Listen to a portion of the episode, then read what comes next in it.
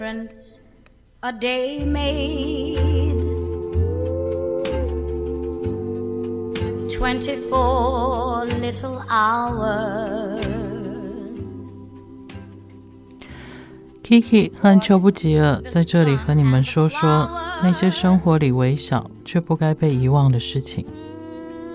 这里是微微。我其实还蛮喜欢，就是每个周五，然后一路开车下来到虎尾录音这一段时间，因为，嗯、呃，可能就是知道有一件事情要做，然后在路上跟秋阿哥聊天的时候，也会往这个方向去走。然后我发现，其实常常我们这一段路程里面，好像也因为这样，会对生活里面很多事情有一些新的想法。嗯。然后呃，上个礼拜我在就比较少出门了，我在家里看了几部电影跟纪录片。嗯嗯，那他其实呃有一部纪录片，他其实是在讲纽约的一个女作家。那简单的讲，他是一个爱书的人啦。那它里面纪录片很短，大概只有六集。然后它里面其实有很多的语言都是跟书有关的。我印象很深刻，他说了一句话，就是他觉得其实阅读或者是一本书，其实对一个人来讲是一扇门。嗯，他觉得是不同的门。然后他觉得，因为书本，他的人生变得很有趣，因为他可以有很多。同段的人生跟经历，嗯、那我相我就回想到，其实，在前几集里面，我跟秋阿哥的我们两个对谈里面也有说到这件事情。那呃，今天在路上，秋阿哥其实跟我分享了一些他最近他会用不同的方式，呃，做一些文字上面的呃。练习，或者是他会做一些文字上面新的一些改变。我觉得其实这些东西都是一直以来他阅读累积而来的。那在，因为阅读他喜欢文字这件事情，所以他其实会一直在他人生的不同的阶段，他会用这个元素，元素可能就是文字这个东西，去改变很多的方式，去适合他现在的生活方式。我觉得这个是有趣的。那我会把它联想成，就有点像是我喜画画这件事情，因为我喜欢它。那我会让它在我的生活里面。那它会因为我的生活形态，它会改变很多不同的方式。可是它不管怎么样，它都是存在的。嗯，所以，嗯，就像我。写脸书嘛，呃，每天你画画，呃，变成你生活的一部分嘛，呃，脸书也是变成我生活一边一部分。当然，脸书每天都极限嘛，在刚才在车上讲了，变呃小短小小短玩小短玩的有点被制约了一点，嗯，我也急着泼出去了，因为这个呃呃我。很像在喂养什么的，我的脸有像一群鸡一样的，对，就因为我小时候，我我我我我回想小时候，妈妈我曾祖母他们养鸡的之后，就那个撒那个谷粒一撒，那一群鸡就过来，呃，咕咕咕咕咕咕，所以我每次看到呃留言，就像一群小鸡在那边啄那个 那个谷子，啊，特别的兴奋，而且呃，特特。就特别的，呃，感到很好玩嘛，也没有说要亲吃我的莲友这个，就是就所以就急着一直撒嘛，撒了那个鸡油过来，你怕他们吃不饱，对对对对，而且嗯，而且有时候隔壁邻居的鸡还会跑过来，所以越撒越起劲哦，所以我我的脸书短短的这几年那个，因为秋不几又开始呃变成小短文以后，呃。呃，会会有这样的感觉。那当然上 我们上一集，呃，我们想说，我们这样一直即兴的，一直即兴的聊，有一些可能就是还是讲来讲去，呃，我们干脆设一个主题了。嗯。所以我后来我们上一集就开始谈爱情嘛，因为人，我认为人爱情、友情、亲情，这个对人来讲是三个重要的情嘛。嗯。所以我想先写爱情。呃，上个上个上呃上上个礼拜我们不是念了爱情了，那 不过那一篇我写的比较顺，呃，那个因为有也不叫灵感，就是就是一气呵成啊，就一个小时那间。我昨天就花了，其实早上就开始构思，下午写，就是写了删删了写，所以后来我就是先写了，让这个情绪比较平复，或者我写了我刚刚在车上念给你的诗，然后呃也不像诗了，就是有点呃跟我家人的。那种一种互动一样哈，所以我先念这一首，因为因为这一首写完以后，这因为我先写那个比较硬的，后来又再写这个，又再回去写这个，好像稍微好一点，所以我我先念这一首好了。如果我爱你们，是否就是把自己过好，让你们时时刻刻听到我快乐的消息？当你们看到我时，我还是当初的模样。如果你们还爱我，就是把自己过好，开心的像花朵一样的灿烂，不要萎顿和消逝，令彼此没入荒芜。这个是写完以后，我再回去改我这个。啊，这个今天要讲的，因为爱情，我想是从我青少年的一种体验开始写，所以呃，青少年的对爱情呢，就是所谓的情窦初开嘛。那这，所以呃，我大概先慢慢的把我这个写的念出来好了。嗯，让我们谈谈爱情的初始，情窦初开。何谓情窦初开？其实就是开窍了，是男孩和女孩在某一个时候体内形成的新势力。这种新势力是彰显生命原始本能的创造力，它使男孩和女孩成为男人和女人。所以，情窦初开是一种。唯美，它是人生改变的初期，易阳来复的那种小心翼翼的喜悦之情。正如唯美主义者王尔德说：“而你的内在生命活出来，什么都别错过。”那么，我们先谈谈女孩的成熟，成熟。我认为又分生理的成熟和心理的成熟。心理成熟意味着人格的成熟，其实这对女性来说是一个很煎熬的过程，因为生理成熟必然引发心灵的不稳定。女孩要成为一个什么样的人呢？我想在青春期是有很大的差异的，但是又不得不在冲突中找寻平衡。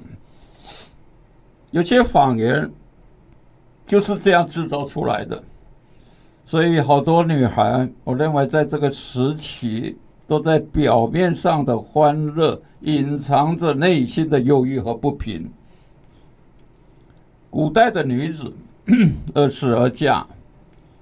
让女孩在十四岁左右到二十岁学习女女红和孝敬长辈的礼数，但现今女子就复杂多了，她要承担和面对不仅是一个家庭，她还要学习和面对自己的职业，所以成熟就得往后拉长，因为现在生活磨难越来越多了。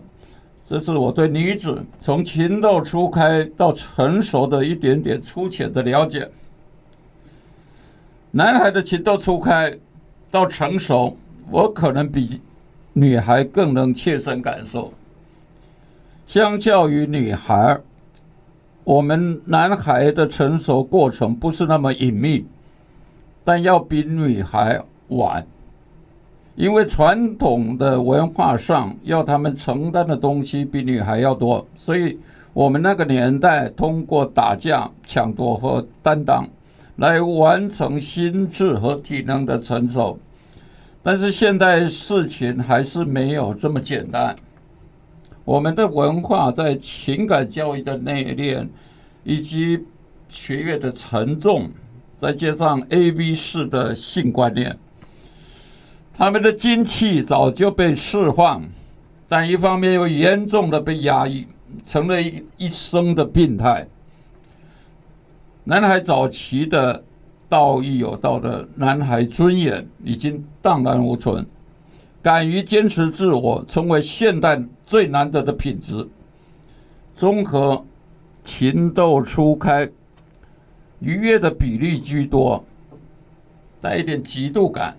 至于奉献和付出，要等到成熟后吧。最后用《红楼梦》做情窦初开做总结。贾宝玉代表了男孩的情窦初开，但也波及了大观园的小姐和大丫鬟们。源于有情，忠于智库啊，嗯。那后面 这个写完了，我今天中午在吃午餐的时候，嗯，呃一个中年男子，两个年轻人，嗯，本来在一个小小的空间带来了非常汗。诗的味道，嗯，所以很很闷，我就写了这个我青少年的一点感想吧，也也是刚刚开窍的一个用用比较，嗯，一因为跟跟刚才写的不一样的，我念下一段。那时青少年谈个女朋友吧，同学们都这样说，他会陪你。穿街走巷，他会给你口水，也会给你体温。你可以除个巢给他，让他成为一只鸟，更可以像疯子一样同他一起疯。可惜一个女人在你的脑脑袋中只是装着，到老都没消逝。这个就是，这个是我比较亲身经历的事情，只是把它把它文字化。其实，在我的内心有经历过这一段。我初三的时候去住过一个呃精神病院吧，这样听起来挺恐怖。其实是因为有可能有恐慌症，有点忧郁症，所以呃那时候大概十五岁，对于女性。就今天讲的开窍了，有点开窍了，所以一直都这个影像用那家偶尔会冒出来，这个所以这刚才在中午写的这一段，嗯，今天大概我们我下一下一对应该讲一点，因为情窦初开以后就就应该会产生情欲，有这么快吗？是吗？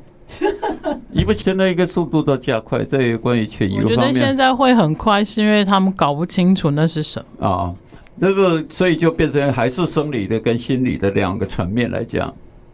呃，对，可是好像呃很多东西都已经混乱了。当然，当然，感情这件事情它没有所谓的顺序或是方式，只是因为我觉得现在有各个方面的因素、大环境，还有从小到大他们人际关系的方式。嗯就像刚刚我们在录音前跟阿雅聊的嘛，你有谈到你小时候其实你念的是和尚学校，然后都是男校嘛，所以。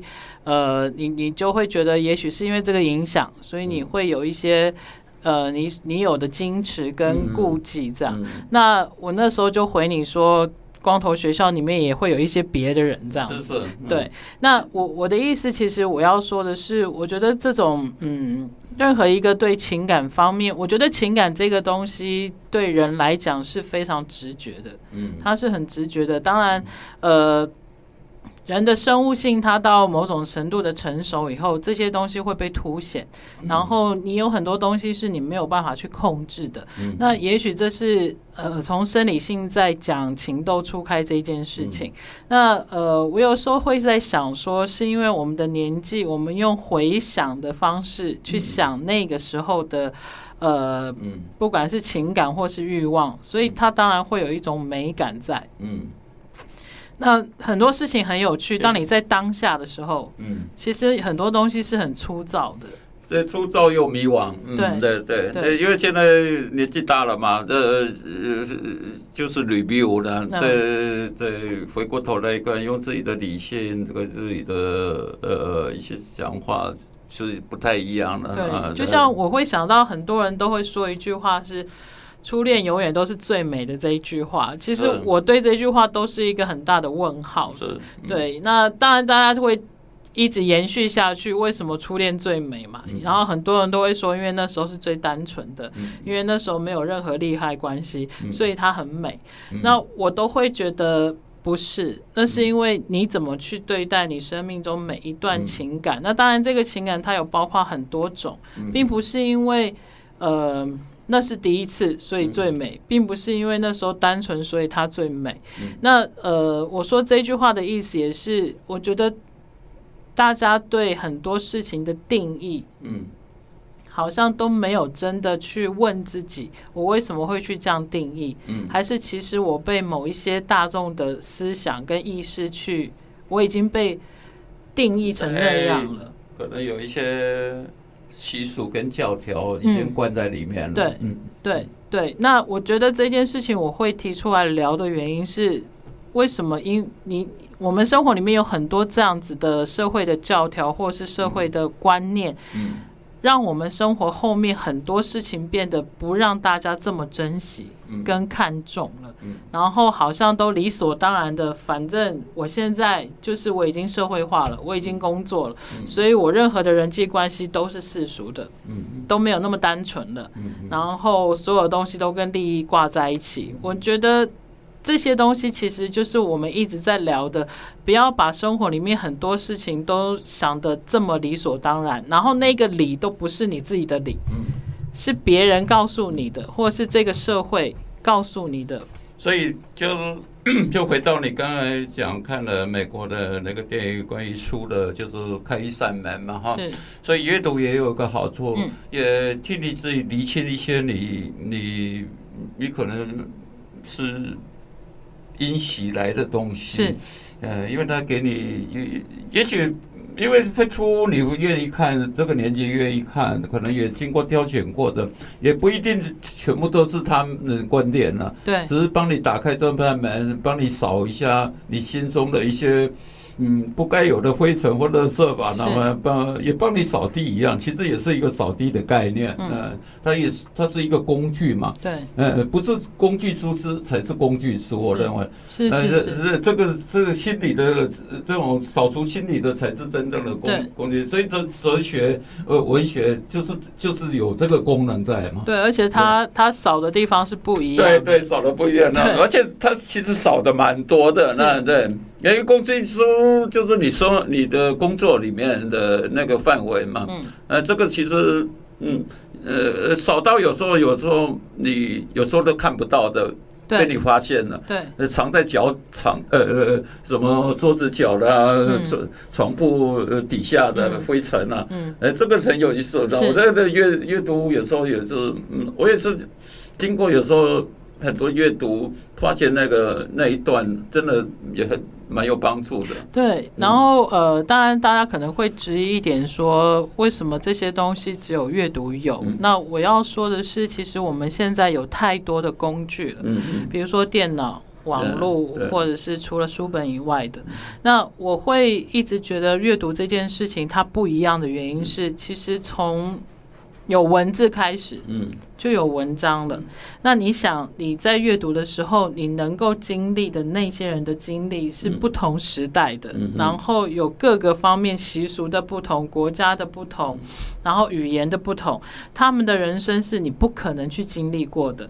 那人人的内心里面有很多的角落，其实是你不知道的。你今天也许真的只是看了一个俄国作家在描写他们那种非常荒芜凄凉的风景，可是那时候他也许他他在描写那样的场景，他也许。勾起你的不会是你小时候的那些风景，他也许勾起你的是另外一种情怀。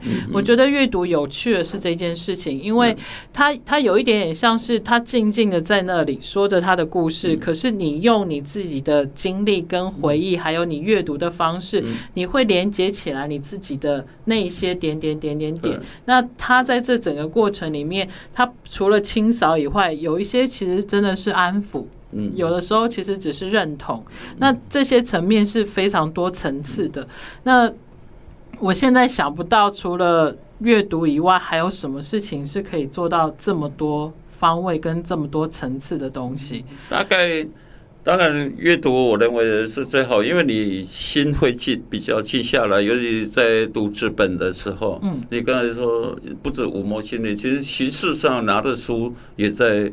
抚摸书的时候呢，那种感觉也不一样，而且你会到一定的年龄，你在选书看的时候，我认为，因为人人性其实一万年是不怎么变的，所以会在经我我们一直谈到这个经典，就是它是一个共通的人性的东西，所以你大概会从那里得到一点一一点启发或一点启示或者一点。一一点学习吧，那因为我们每个地区每个地区的教育跟生活习惯，有时候其实灌了我们很多杂质在里面嘛。我们刚才在讲，就是会很多垃圾一些什么东西，我们而而且会习以为常，很像是理理所当然。就像有一些人这样的。呃，家里很乱，他已经习以为常了，所以就是我刚才讲，就是利用那个来 clean 你的清清洁你的空间，嗯，呃，你心理空间了，对，所以你刚才讲除了书以外，我认为后来我们要成立一个沙龙也是一样，那个也有点作用，就是对是。那呃，其实刚刚你在说这一段的时候，我脑袋里面在转的是，其实也许我们不能这么狭隘的说是阅读，我可能会比较希望讲的是文字。对。那文字它其实可以有很多形式的存在。那像刚刚秋华哥提到的沙龙对谈这件事情，其实我觉得它是另外一种的输出跟输入吧。对。对，因为它有呃有。涉及到声音，对，然后你必须要经过你的脑袋，然后消化一阵子之后，你才会说出来。那当然，呃，我们有很多话语在对谈里面的时候是很直觉的，当下立即的反应，这个东西其实是最能够看到那一个人他的经历。没错，各个方面的即兴的最能看得出来。对，那这些东西对我来说，其实它。跟阅读是相关的，并不是说这一个人读了多少书，他就能够他很能能言善道。我觉得这不是等号。对对，只是嗯，有一些人他需要经过跟别人的对谈，然后他能够产生思考。有一些人是他需要透过阅读，他能够思考。对，那我觉得这两个东西其实。最基本的都是文字，都是文字。那我觉得现代的人对文字的敏锐度太低了，然后也不再在意他说出来的话，也不再在意别人说出来的话。这些事情其实影响到我们的生活非常多的方面。对对，因为 沙龙不只是呃用文字消化到消化为呃声音讲出来嘛。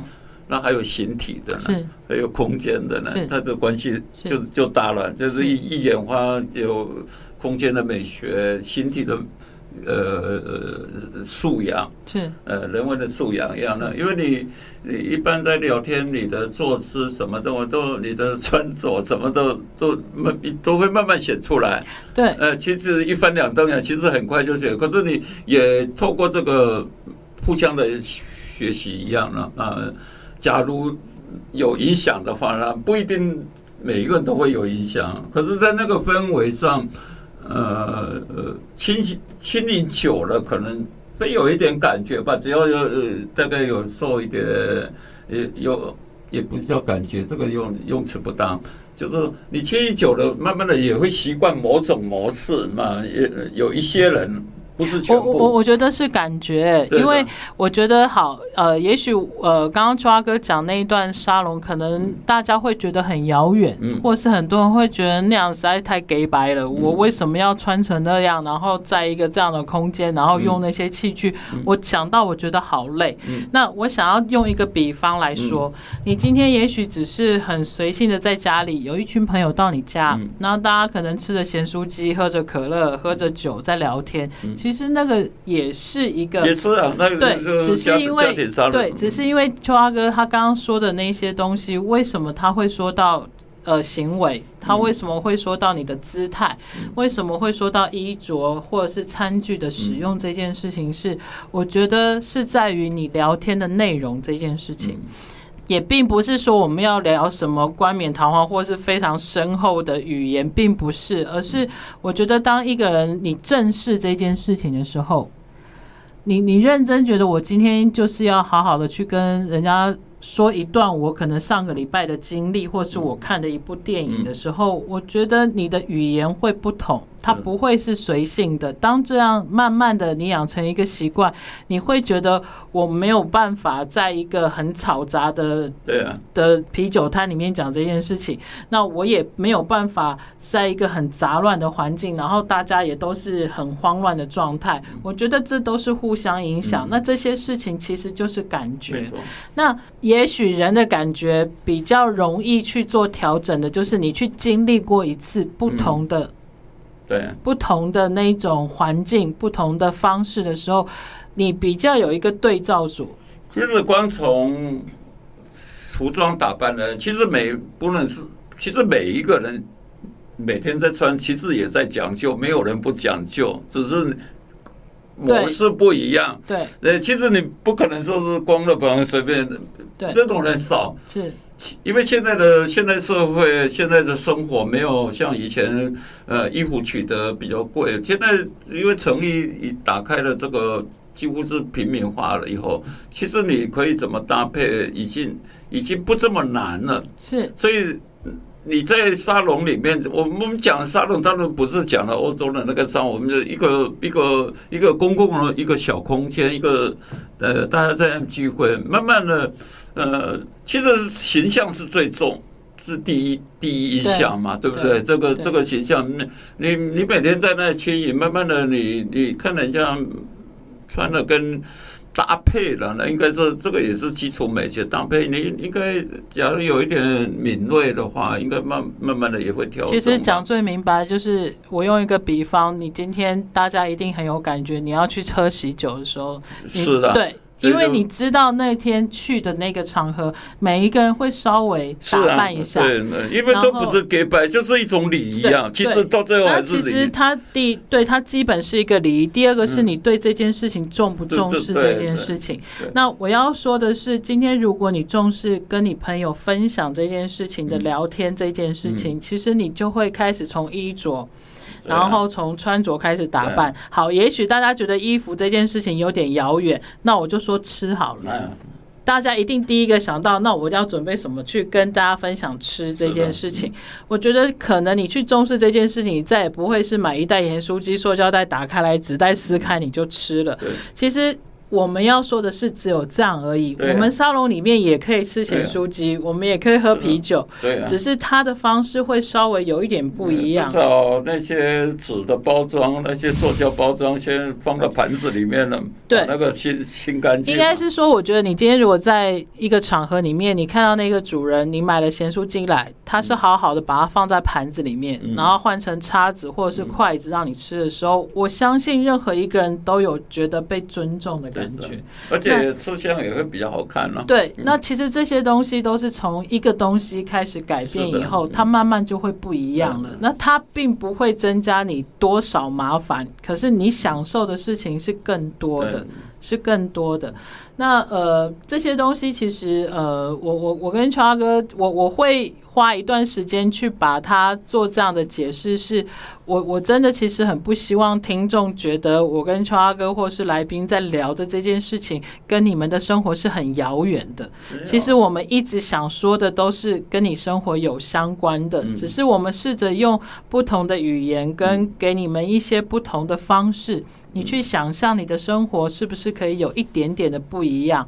那回到刚刚秋阿哥念的那几段短的文章里面，其实你们回想一下，他用的字句都是非常单纯的，他没有用太华丽的字，可是他是很感人的，他是感人的。我也想写华丽都，写不出来。因为你的华丽都花在你的外表跟那个 你的虚华都在那上面我够虚荣。人人不能太贪心这样。其实写有时候要写比较长的文字，也修改来修改去。那大概大概我希望不要太多形容词了。嗯，对对对。我我觉得我要说的是，那些文章它之所以动人，是因为它。没有太多的装饰，可是它是贴近人最根本感觉的。那这些东西它其实不容易，它不容易。我觉得华丽的文字不难，反正让人家目眩神迷，我也不知道你在说什么，看起来好像很厉害。那那个东西其实，我觉得你花一点心思，大部分人都做得到。可是平时跟动人这件事情是难的。那我我会说这件事情是，我觉得其实。我们大家的生活里面都有，尤其是我在国外待一阵子，我回来台湾，我喜欢台湾的，也是我看到的，就是平时跟真实这件事情，其实它到现在还是存在的，只是大家都忘记这件事情。然后这个其实是我们一直有，然后需要被珍惜的东西。那呃，我我觉得很有趣的是。比如说秋阿哥这个人好了，他的生活、他的外表看似大家觉得他很虚华，可是我觉得经过他一些生活上面的历练，跟他对文字的喜好，他到这个年纪，他淬炼出来的是一个这么平实跟动人的文字。这件事情，我觉得他是很真实的。那这是每一个人其实都可以有的，只是你愿不愿意把那一块拿出来而已。What? The sun and the flowers where there used to be rain.